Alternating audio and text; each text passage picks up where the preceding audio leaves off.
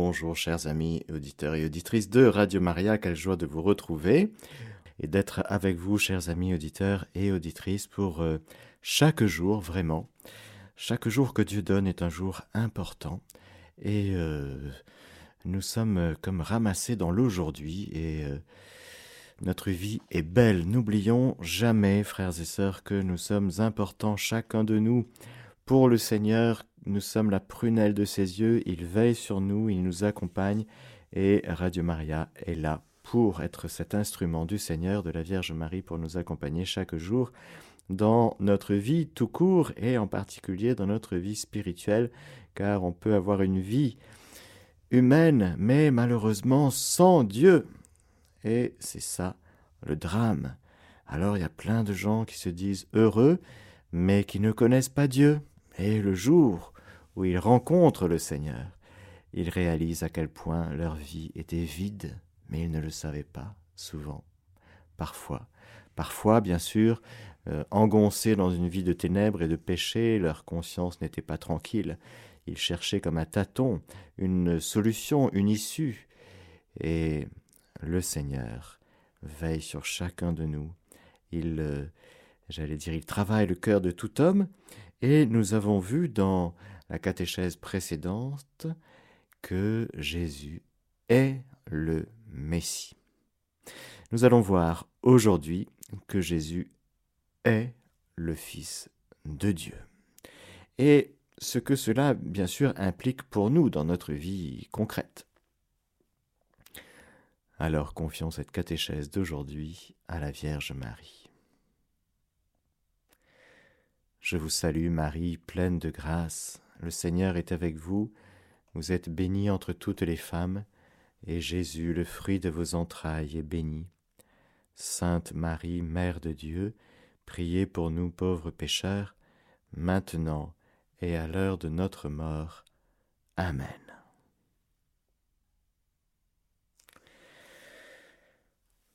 Dans l'Ancien Testament, tout d'abord, il faut savoir que très peu de textes appellent Dieu Père. Sauf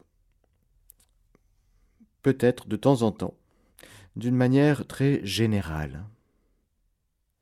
Par exemple, une paternité de Dieu s'exerce certes à l'égard du peuple d'Israël, sauvé d'Égypte, élu par lui, mais il peut même avoir une relation paternelle, Dieu, avec quelques personnes, par exemple Salomon ou le descendant de David, ou à l'égard de quelques justes ou de sages. Mais, dans tous les cas, l'Ancien Testament évite de parler de Dieu comme Père afin de respecter la transcendance du Dieu unique. C'est quelque chose de très important dans la foi du peuple d'Israël, dans la foi judéo-chrétienne. La transcendance absolue de Dieu.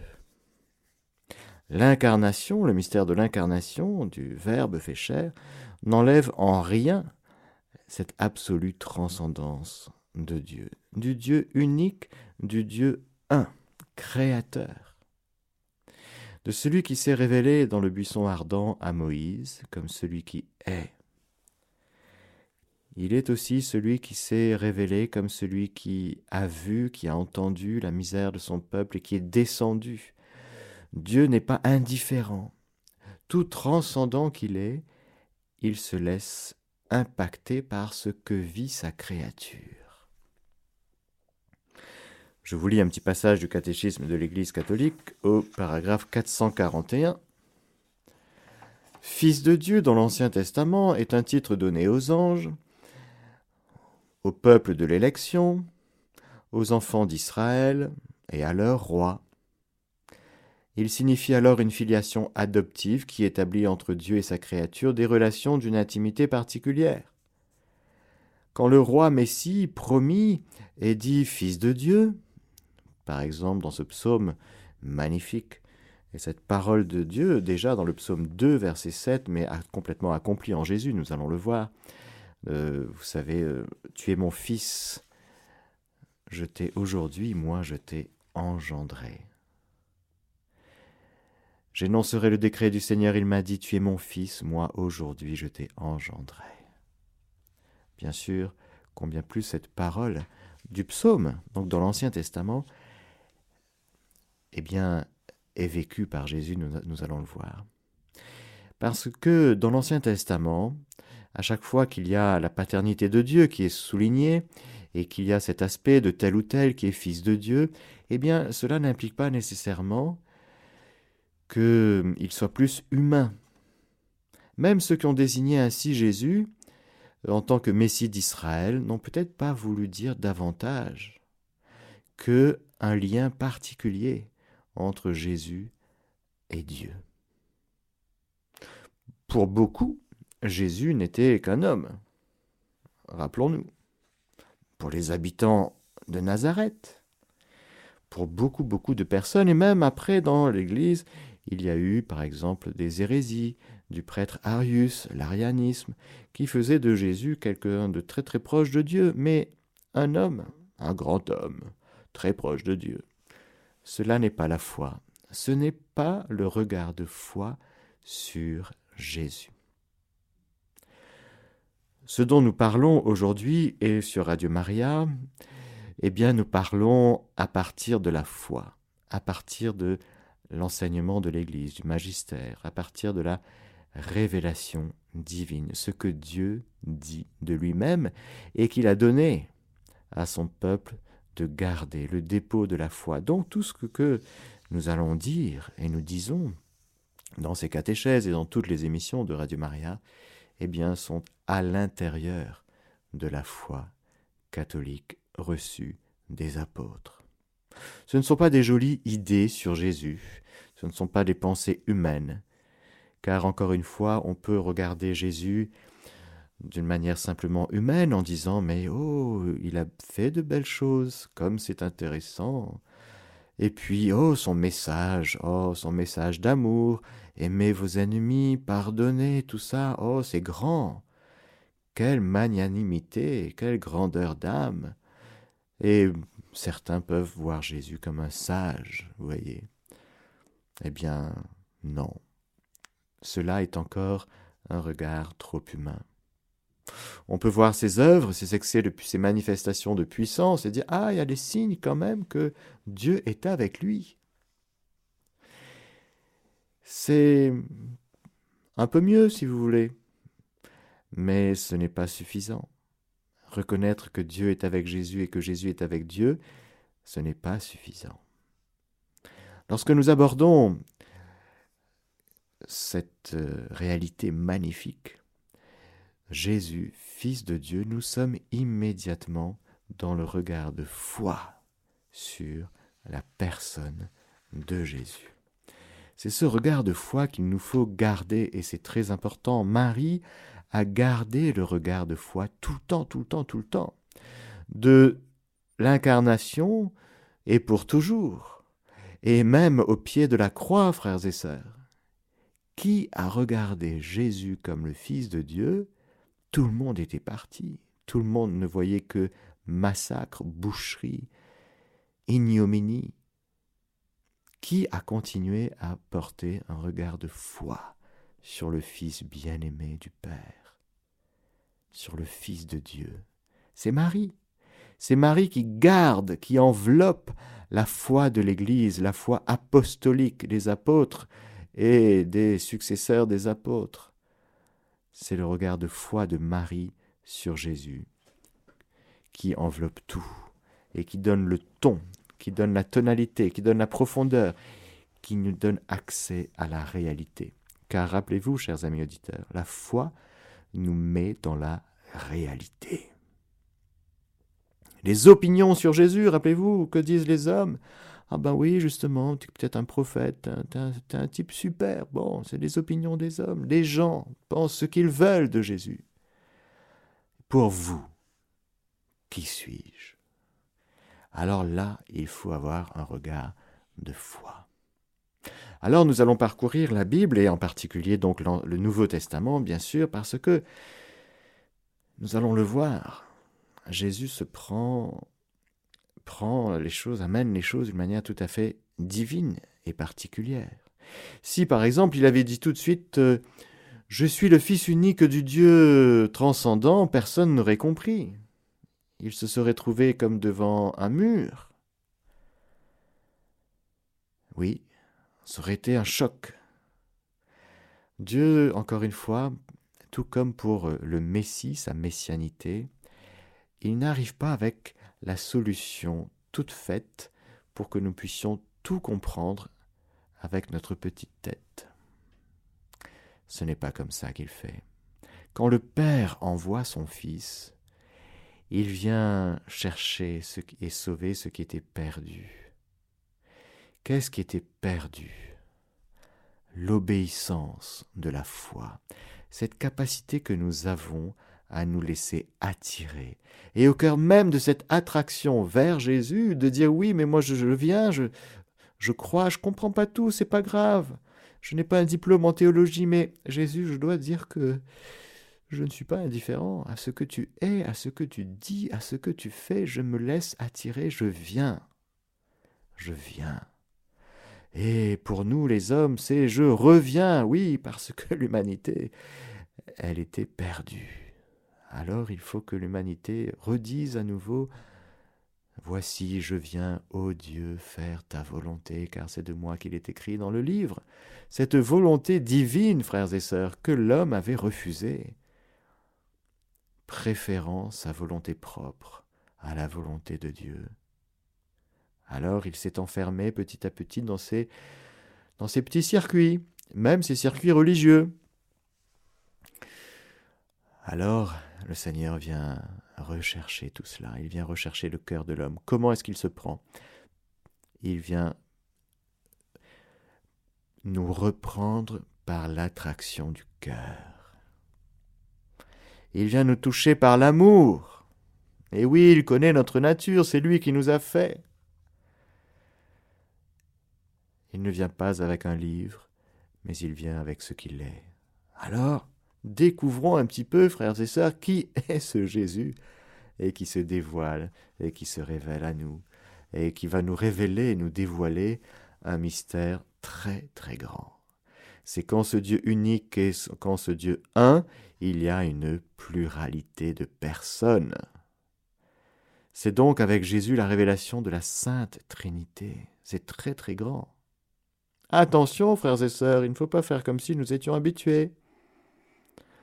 Oui, c'est bon, on a 2000 ans, ça fait 2000 ans hein, qu'on bosse dessus, on connaît un peu maintenant les choses. Non, non, non, gardons cette fraîcheur, gardons cette virginité de cœur, cette capacité d'étonnement, d'admiration, de dire Waouh Seigneur, comme c'est grand, comme tu es grand. Alors, nous allons voir en deux parties les choses et nous allons voir d'abord dans les évangiles, dans ce qu'on appelle les synoptiques, les synoptiques, ce sont les évangiles de Matthieu, Marc et Luc. Et puis nous verrons dans l'évangile selon Saint Jean. Dans les synoptiques, donc dans les évangiles de Saint Matthieu d'abord, la première chose que nous pouvons noter, c'est que Jésus parle de Dieu comme son Père, à lui. Et notre Père à nous. Il y a à la fois comme une similitude. Son Père, notre Père. Nous parlons de Dieu là, attention. Et en même temps, un décalage immense. Ce n'est qu'au chapitre numéro 5 dans l'Évangile selon Saint Matthieu que Jésus commence à parler de Dieu comme notre Père qui est aux cieux. C'est quand même extraordinaire. Ce passage où les disciples, voyant Jésus prier, et quelques, quelques anciens disciples de Jean le Baptiste, rappelez-vous, eh bien c'est en voyant Jésus prier qu'il leur dit, Seigneur, apprends-nous à prier. Et dans l'Évangile selon Saint Matthieu, Jésus révèle Cette prière qui va parcourir toute la vie de l'Église pendant 2000 ans et qui court encore et qui va courir encore et qui est une telle puissance et qui demande d'ailleurs à être encore accomplie. La prière du Notre Père. Quand vous priez, vous donc, priez ainsi. Dans vos prières, ne rabâchez pas comme les païens. Ils s'imaginent qu'en parlant beaucoup, ils se feront mieux écouter. N'allez pas faire comme eux, car votre Père, votre Père, Jésus parle de votre Père, ah bon?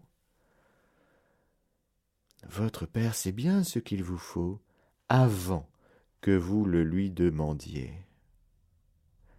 Déjà, déjà c'est un choc, ça change. On peut, c'est-à-dire que quand on s'adresse à Dieu, on ne dit pas seulement euh, Adonai, Hachem, euh, l'Éternel, euh, un mot pour un nom pour exprimer sa transcendance absolue. On garde sa transcendance absolue, mais voilà que nous pouvons l'appeler Père.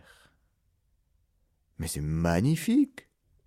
Notre Père qui est aux cieux, qui est parfait, qui voit dans le secret, qui sait ce qu'il nous faut avant même que nous ne le lui demandions, qui nous remet nos fautes si nous les remettons aux autres, qui nourrit les oiseaux du ciel. Toutes ces pages du chapitre 5, 6, 7 de Saint Matthieu sont magnifiques. Jésus parle de notre Père qui habille le lys des champs, les lys des champs. Salomon lui-même n'a pas été revêtu d'une telle gloire. Ah bon, c'est notre Père qui fait ça? Immédiatement, frères et sœurs, nous essayons de rentrer dans, ce, dans cette révélation divine. Ce Dieu créateur, ce Dieu providence, ce Dieu bon qui n'est que bonté et miséricorde. Nous pouvons l'appeler notre Père. C'est-à-dire nous pouvons rentrer dans une relation personnelle. Personnelle et intime. Mais je ne vais pas être pris pour un fou, quelque chose. Non, non, non, non, non. Tu es juste conforme à la révélation. ne t'inquiète pas. Quand tu, as, quand tu te mets à appeler Dieu, ce grand Dieu, grand et redoutable, Père, tu es dans la vérité. Notre Père, tu es dans la vérité. Mon Père, tu es dans la vérité. Pourquoi tu n'appelles pas Dieu Père? Parce que tu as eu un papa difficile sur la terre? Oh là là, mais à ce moment-là, personne n'appellera Dieu jamais notre Père, je veux dire. Parce qu'on a tous des problèmes avec notre Père de la terre. Si nous devons attendre d'avoir des bonnes relations avec notre Père de la terre pour enfin appeler correctement Dieu notre Père et que ça... Non, non, non, vous comprenez bien que Dieu est au-delà de nos conditionnements, Dieu est au-delà de nos contextes familiaux. Heureusement, il est absolument transcendant. Ne lâchons jamais la transcendance de Dieu, il est tout autre, il est Dieu. Alors lorsqu'on se rappelle que Dieu est Dieu, qu'il est le tout autre et qu'il le demeure, et qu'il nous apprend à travers Jésus à l'appeler Père. Aïe, je peux y aller alors, je peux lui, je peux lui dire? Dis quand tu dis, quand tu pries, dis, dis, vas-y. Notre Père. C'est magnifique.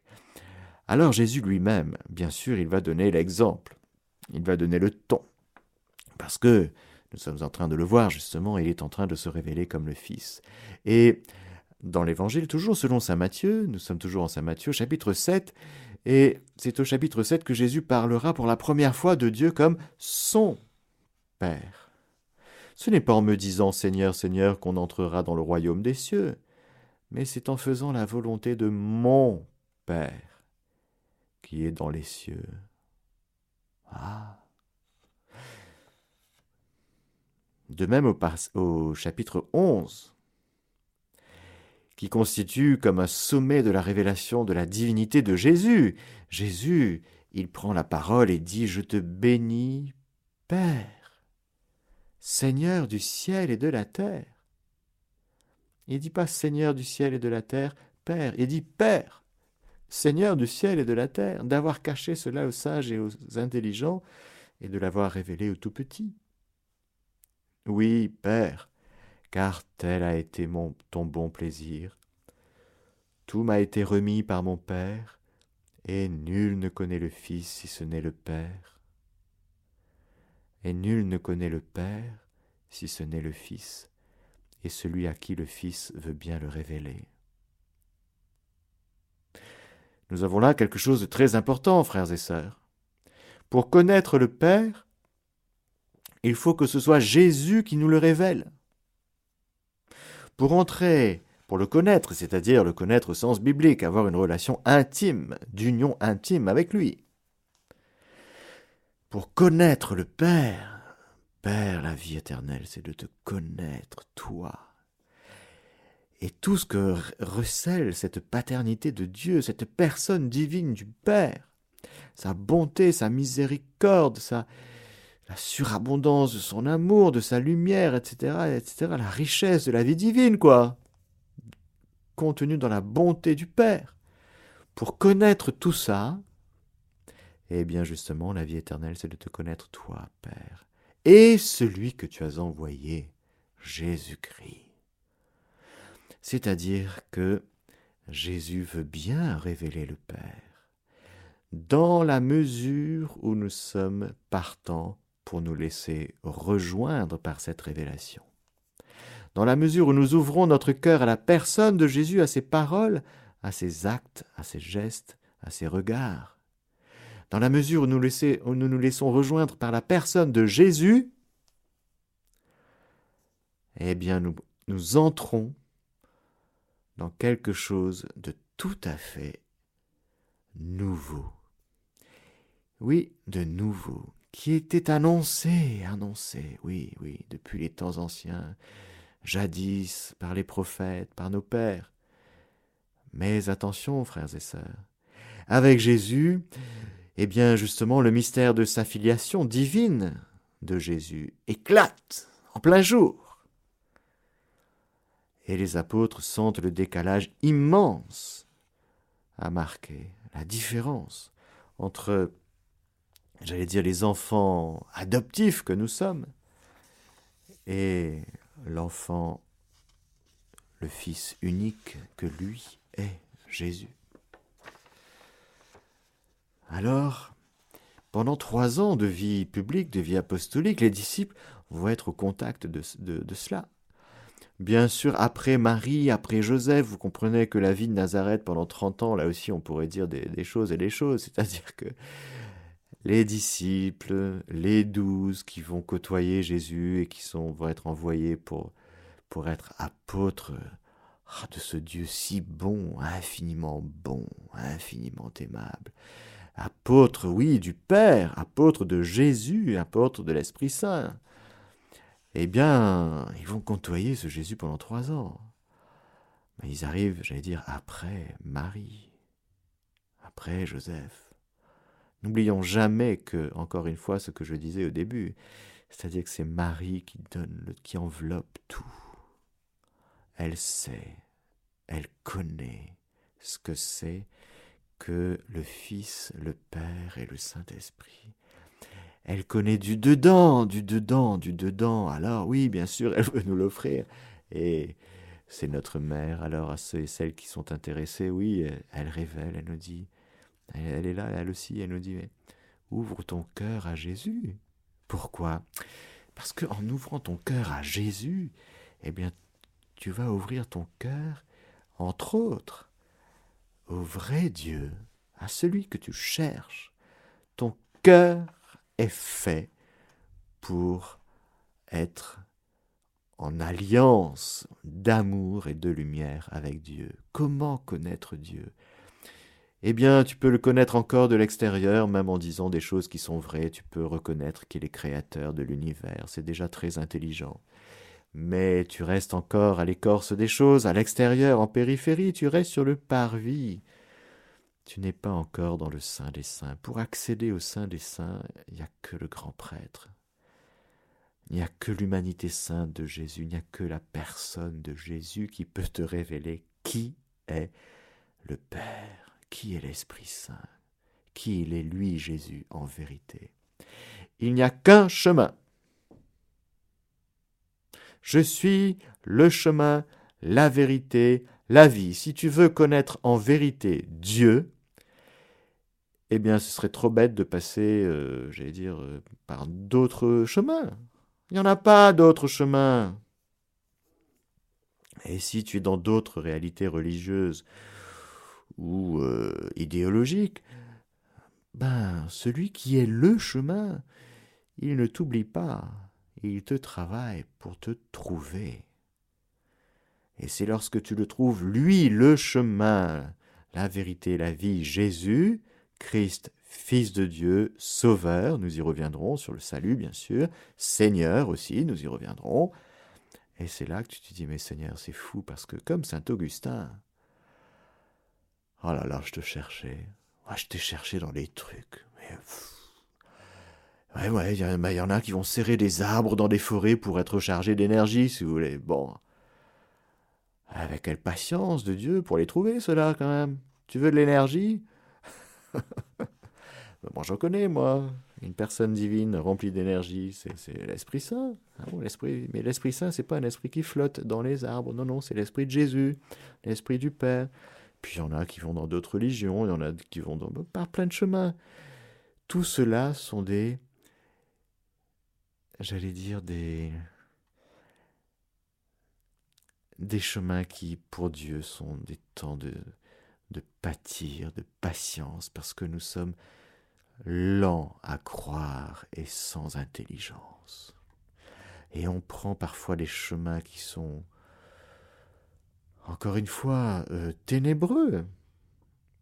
Mais le Seigneur est lent à la colère et plein d'amour pour ceux qui le craignent, et puis il est patient, et puis il sait nous rattraper pour nous faire accéder au vrai Dieu, celui révélé par Jésus, en Jésus. Alors, nous voyons donc que Jésus, justement, dans sa manière d'être et de parler avec Dieu, son Père, lui est propre et que il a une intimité avec Dieu son Père qu'il appelle Abba, notamment à Gethsemane, nom araméen, vous savez, qui exprime sa familiarité avec le Père.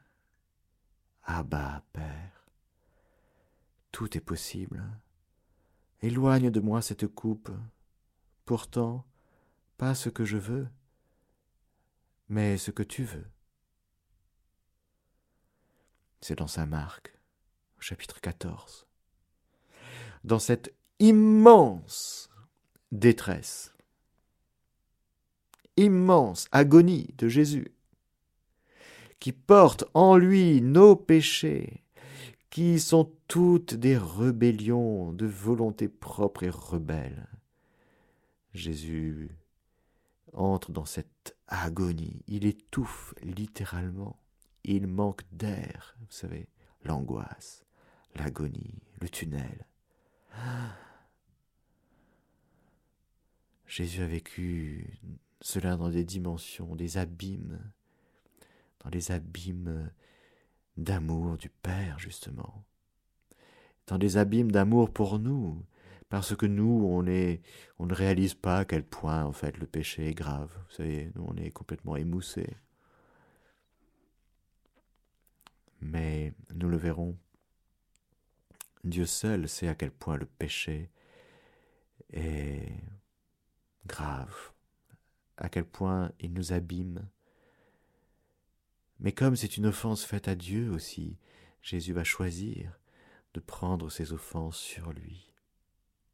Il va s'offrir au Père et justement à Gethsemane, dans son immense agonie, tout se joue, par cette parole, fiat, qui va cautériser tous nos non, N-O-N. C'est le oui de Jésus qui va venir nous détordre. Car à chaque fois que nous disons non à Dieu, ça s'appelle le péché, C'est notre volonté propre qui dit Excuse-moi Seigneur, mais moi je préfère autre chose que ta volonté. Je préfère d'autres biens que le bien que tu me proposes. Désolé. Alors il y a ceux qui pêchent euh, avec plus ou moins de conscience. Mais Jésus, dans ce grand moment de Gethsemane, va sortir de son cœur et de ses lèvres ce mot Abba, Père. Cela nous montre l'abîme d'intimité entre Jésus, Fils, et la personne du Père. Et de même, à la croix, dans un grand cri, frères et sœurs, c'est dans un grand cri. Un cri lancinant, nous dit, je crois, Catherine de Sienne. Un cri lancinant, comme un enfant qui pleure, qui gémit. Jésus dit, Père, en tes mains, je remets mon esprit. Ayant dit cela, il expira. C'est en Saint Luc chapitre 23 verset 46 et nous voyons dans ces deux moments d'une immense euh, souffrance que Jésus n'a que le mot Père dans le cœur et dans ses lèvres. Père, tout est possible. Père, en tes mains. Père. Il y a donc, frères et sœurs, dans la personne même de Jésus, la révélation d'une relation intime qu'il a avec le Père, avec son Père et notre Père.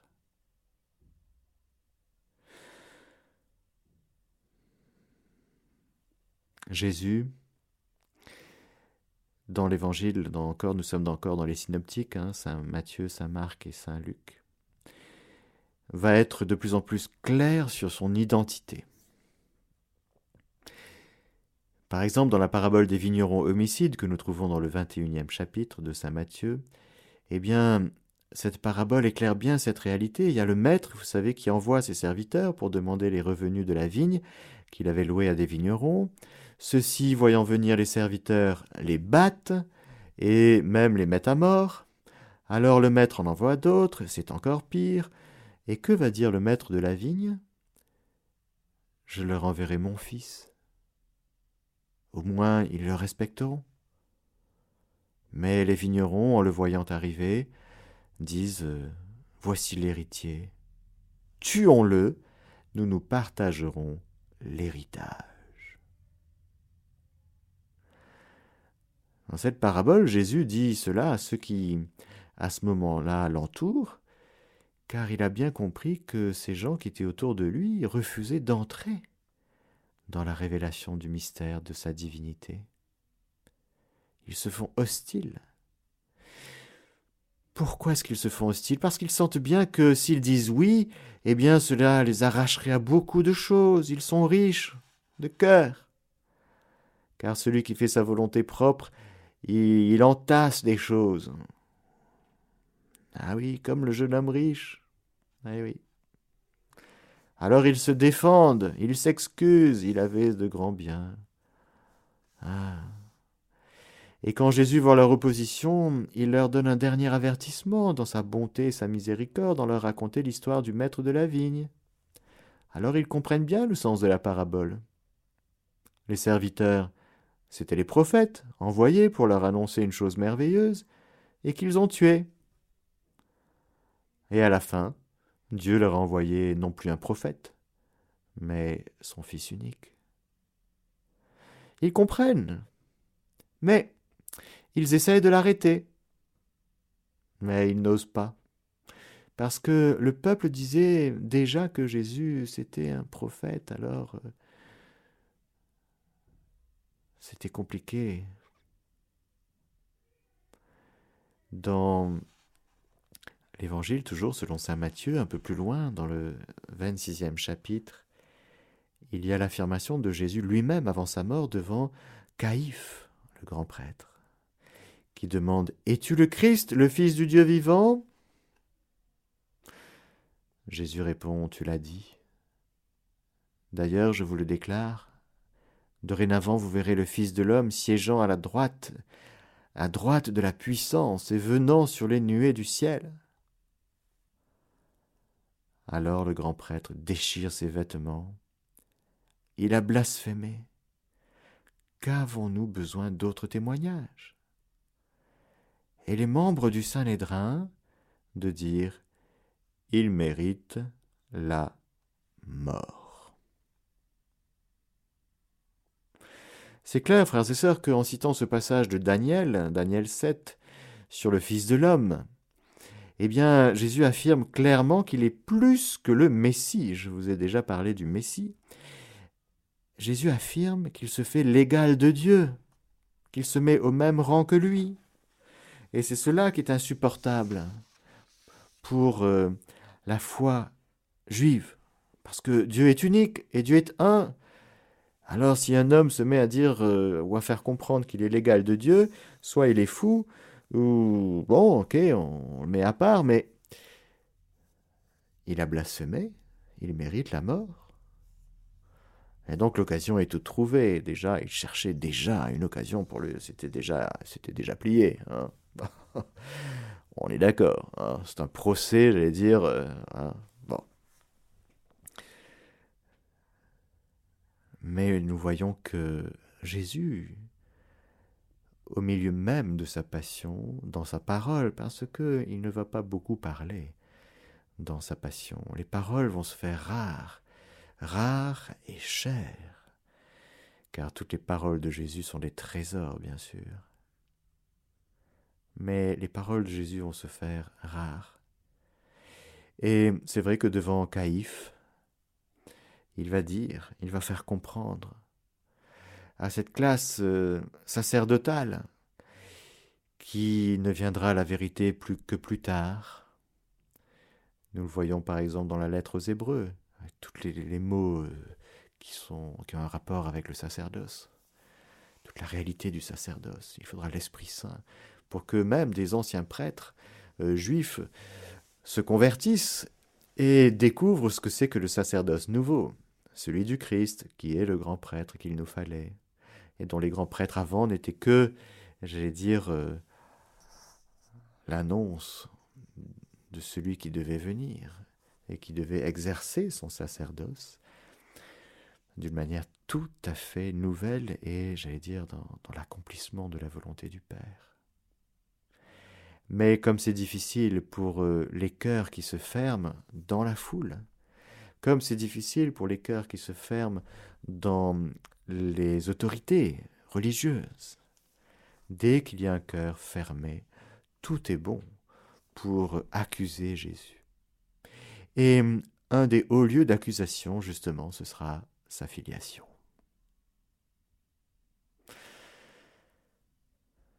Nous allons voir dans la prochaine catéchèse cette réalité, nous allons poursuivre dans l'Évangile selon Saint Jean car l'évangile selon Saint Jean, nous le verrons, souligne cet aspect d'une manière très très forte. Que le Seigneur Tout-Puissant vous bénisse et vous garde, le Père, le Fils et le Saint-Esprit. Amen. Chers auditeurs de Radio Maria, c'était la catéchèse du Père Mathieu que vous pouvez réécouter et en podcast sur notre site internet www.radiomaria.fr.